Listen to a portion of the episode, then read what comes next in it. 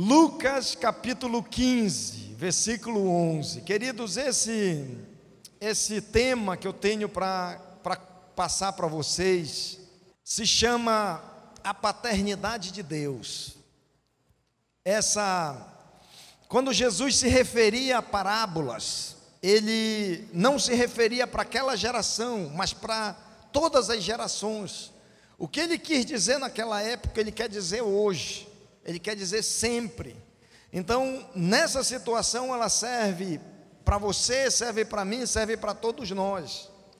Então, eu vou ler todo o texto, porque eu acho bem interessante a gente compreender isso. Diz assim: Disse-lhe mais: certo homem tinha dois filhos. Quantos filhos? Dois filhos. O mais moço deles disse ao pai: Pai, dai-me a parte dos bens que me toca. Repartiu-lhe, pois, os seus haveres. Poucos dias depois, o filho mais moço, ajuntando tudo, partiu para um país distante. E ali desperdiçou os seus bens, desperdiçou os seus bens, vivendo dissolutamente.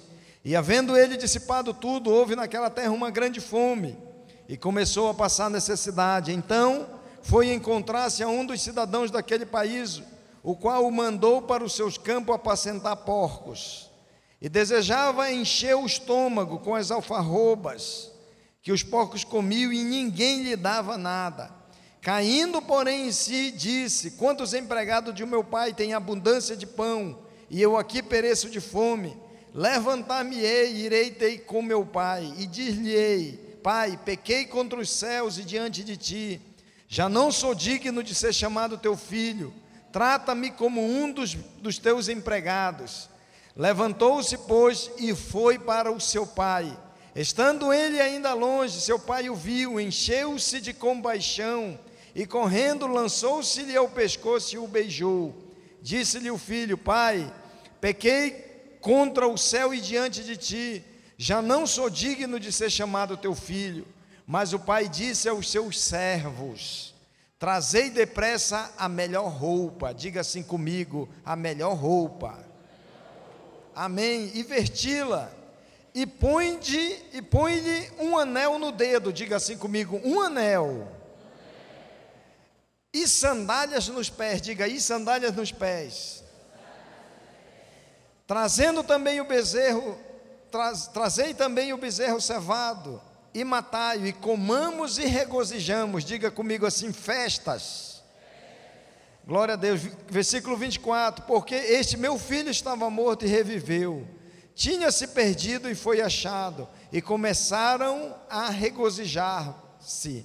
Ora, o seu filho mais velho estava no campo, e quando voltava, ao se aproximar-se da casa, ouviu a música e as danças. E chegando a um dos servos, perguntou-lhe o que era aquilo.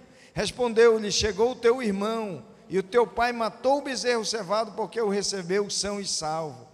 Mas ele se indignou e não queria entrar. Saiu então o pai e estava com ele. Ele, porém, respondeu ao pai: Eis que há tanto anos te sirvo e, e nunca transgredi um mandamento teu.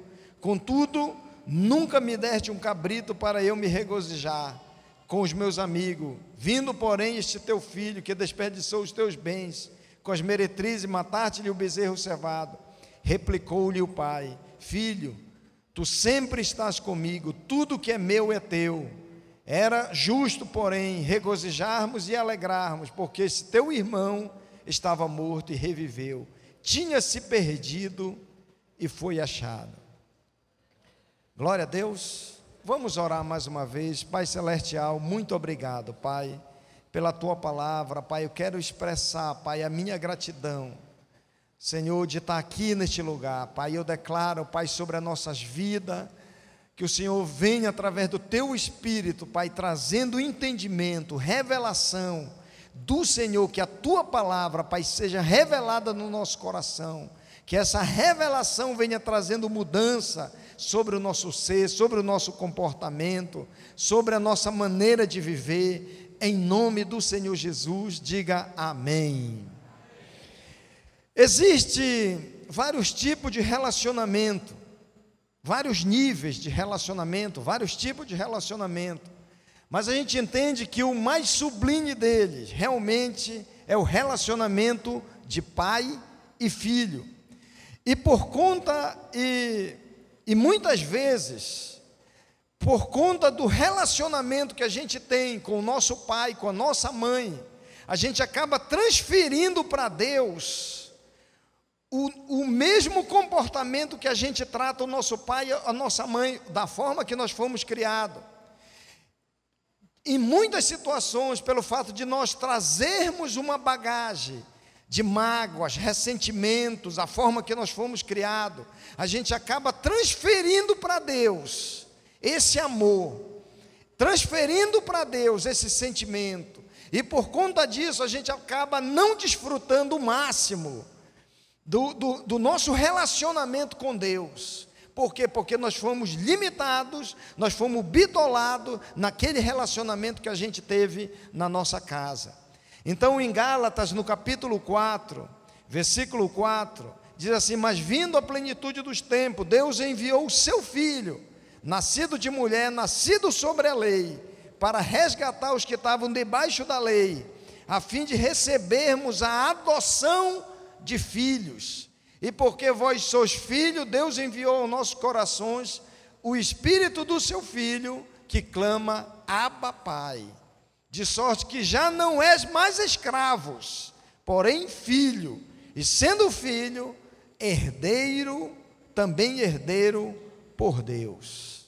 Amém, queridos? Agora, quem é Deus para você? Deus é aquele ser soberano que está muito distante. Para muitos é aquele que vem uma vez no ano, é cravado numa cruz, para muitos, é aquele Deus que nós não temos acesso, ele está lá na sala do trono, muito distante de nós, muito distante de nós, é o Deus Todo-Poderoso. E a gente acaba vendo esse Deus Todo-Poderoso uma pessoa muito distante. O que, que é essa paternidade de Deus? É transformar a mentalidade de órfão para a mentalidade de filhos.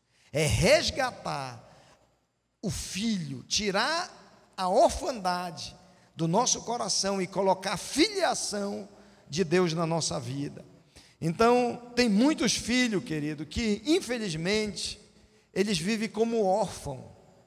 Eles vivem como escravo, como órfão, devido à sua vida e o referencial de pai e de mãe que eles tiveram dentro da própria casa, sem saber que o, o seu pai e a sua mãe, sem ter consciência disso, que o seu pai e a sua mãe tiveram a mesma, a mesma situação que talvez hoje você tem, passaram pelas mesma luta que hoje você está passando, foram, foram vítima da mesma situação que também você também está passando, ou talvez você passou, porque a, a, a situação é geracional. As coisas vão acontecendo, as coisas vão acontecendo da mesma forma com você e o seu pai. Então, na maioria das vezes, esse sentimento, esse relacionamento com Deus fica travado. A pessoa não rompe nesse relacionamento. Por quê? Porque ela não tem aquela referência de, de pai. Como ela não tiver essa, essa referência de pai, ela não vê Deus como pai. Então, é aquela, aquele amor que o pai natural dá, que é muitas vezes um amor condicional. Se o filho tá, se o filho é um bom filho, então a tendência é o pai amar aquele filho que é um bom filho. Quando o filho não é talvez um bom filho, ele não responde ele não responde em casa, na aula, ele não estuda, então ele não é um bom filho e automaticamente ele não é amado, porque ele não é um bom filho. E por conta disso, pessoas ficam realmente travadas, porque ela tem um amor condicional, baseado numa condição, baseado naquilo que ela é. Ela tem um amor naquilo que ela é, mas Deus, Ele não é assim conosco. Fale comigo assim: eu sou filho, eu sou herdeiro. Tudo que o meu pai é tem, tem, é meu. Queridos, o mundo, o sistema, eles esperam a manifestação dos filhos. Eles esperam que os filhos tomem posição dessa filiação. Onde é que diz isso, pastor? Em Romanos, no capítulo 8, versículo 19, que diz assim: Porque a ardente expectação, ou seja, a esperança, da criatura, quem é quem são as criaturas? São os órfãos, pessoas sem Deus. Eles esperam a manifestação dos filhos. Aqui está dizendo que a ardente expectação da criatura, dos órfãos. O que, que, que a palavra está dizendo? Que eles esperam a manifestação dos filhos de Deus. Quem é filho aqui, levante a mão. Queridos, nós, como os filhos, nós temos essa responsabilidade de transferir ao mundo essa paternidade. Porque quem vê o filho, vê Deus. Quem vê o filho, vê o pai. João capítulo 12, 45, diz assim: Quem vê a mim, vê aquele que me enviou. Jesus fez isso. Amém, queridos? Agora, como entender melhor essa questão da paternidade? O que, que ele fez? Ele pegou, ele chamou o seu servo. Primeiramente, vamos para a história.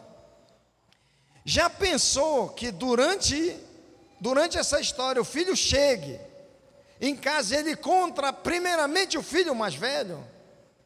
Não ia dar certo não. Mas o que, que a Bíblia fala que o pai, que o pai estava esperando a volta do filho?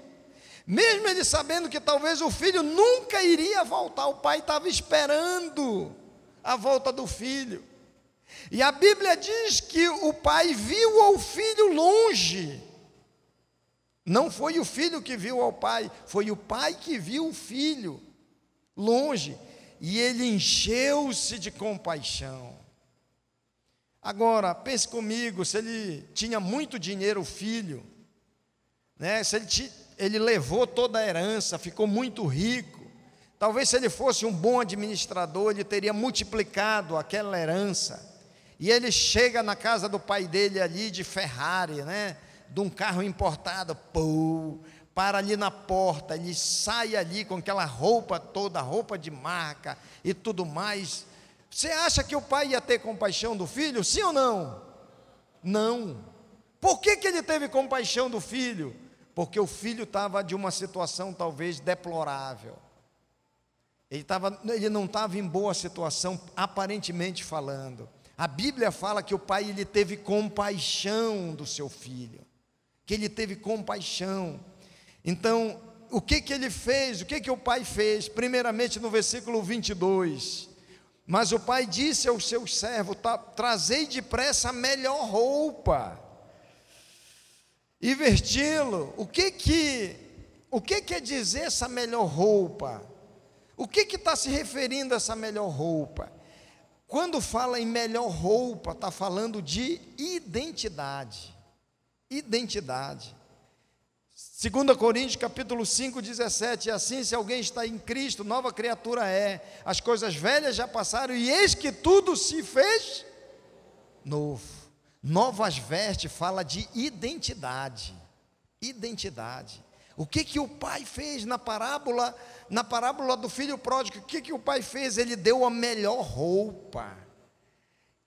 Escravo não tem a melhor roupa. Naquela época tinha muitos escravos. Os escravos não ganhavam a melhor roupa. Por quê? Ele ganhou a, me a melhor roupa porque ele era o filho. E vestes, a nossa veste na Bíblia, se refere à identidade, à identidade de filho. Quem está me entendendo aqui? Veja o que está por trás dessa parábola. A segunda coisa que ele fez, ele colocou um anel no dedo. De que que o anel fala? De que que o anel fala? Fala de autoridade. Quem lembra de, do José do Egito, quando ele assumiu ali o governo de todo o mundo, de todo o Egito, o que que Faraó fez? Pegou o anel que estava no dedo dele e colocou no dedo de José com um brasão. Então, naquela época, as pessoas que eram de linhagem, as pessoas que tinham uma família que era de linhagem, eles tinham um anel, que tinham o brasão, aquele brasão representava aquela família. O anel no dedo significa autoridade. Amém, queridos? Então, a terceira coisa, ou seja, autoridade e aliança, a segunda coisa, ele deu-lhes sandálias novas.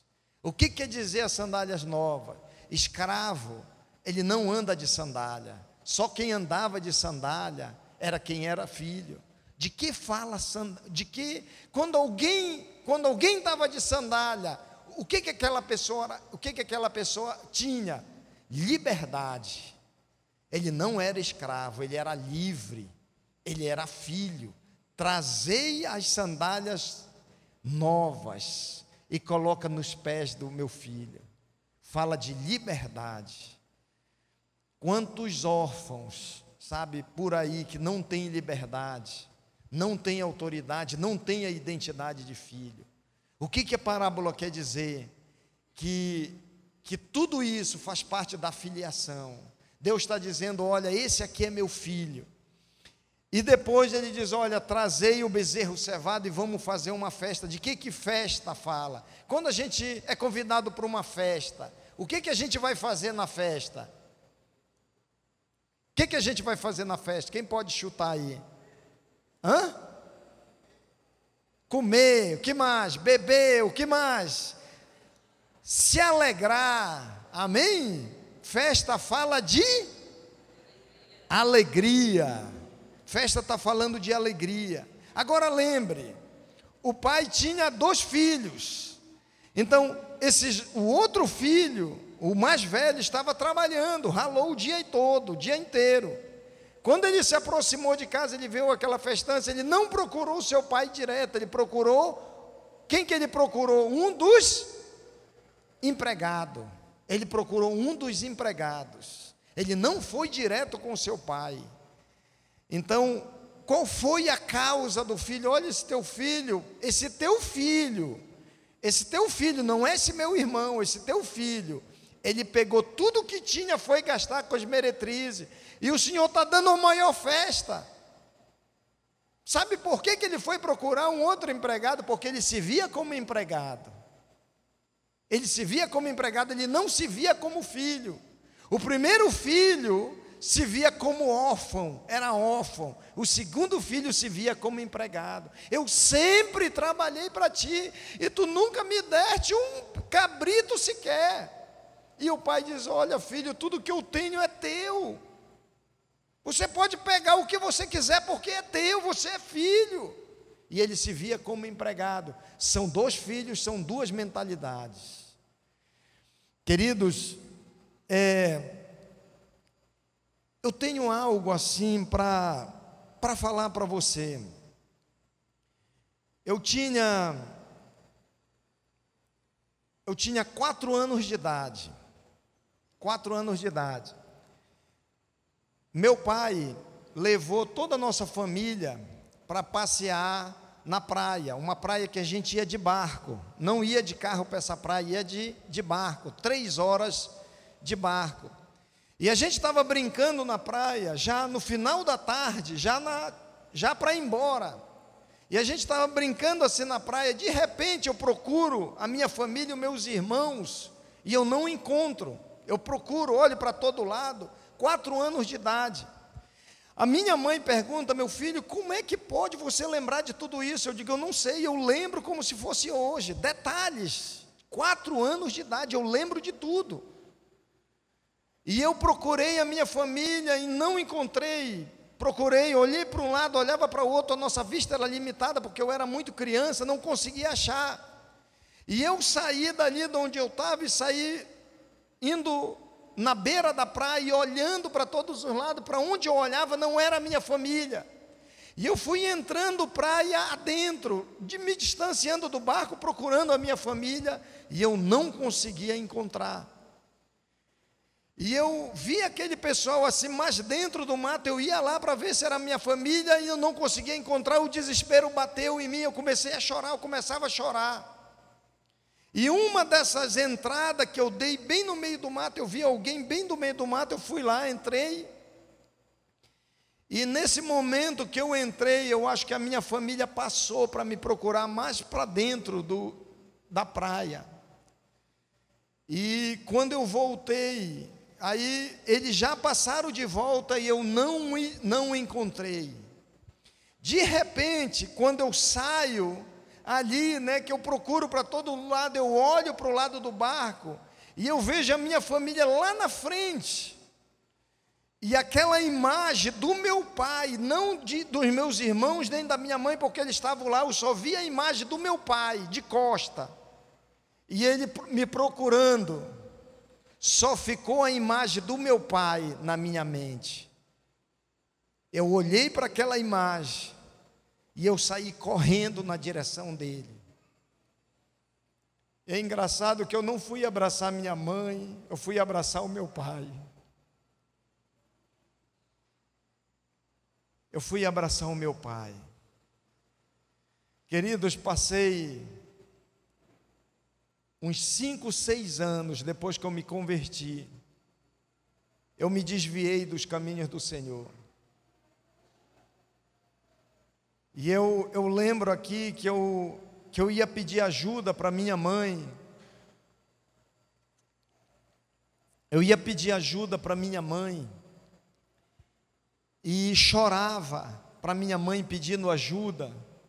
E ela e eu, eu dizia, mãe, eu não tenho força, eu não tenho força de, de voltar, o pecado é mais forte. Na minha vida eu não conseguia voltar. Eu não conseguia voltar. A palavra de Deus fala que o caía do homem, mas o levantar é de Deus. Eu lembro que eu voltei no dia que Deus trouxe de volta essa imagem. Foi exatamente essa imagem que Deus me trouxe de volta. O dia que eu vi o meu pai. E eu entendi que era Deus me chamando de volta para casa. A minha família já tinha já tinha me tido como morto, como afogado já. Como se eu já tivesse sido morto, afogado minha mãe chorando, meu pai chorando.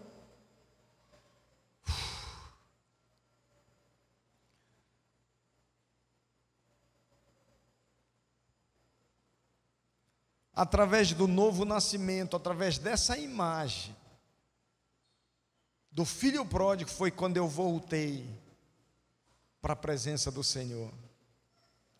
Deus me trouxe de volta. Deus usou uma imagem que eu tinha com quatro anos de idade. Deus me fez lembrar detalhe de todo esse episódio com quatro anos de idade, só para me trazer de volta.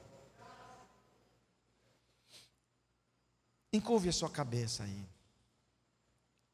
Quero pedir que você encurve a sua cabeça, você feche os seus olhos. só por um instante.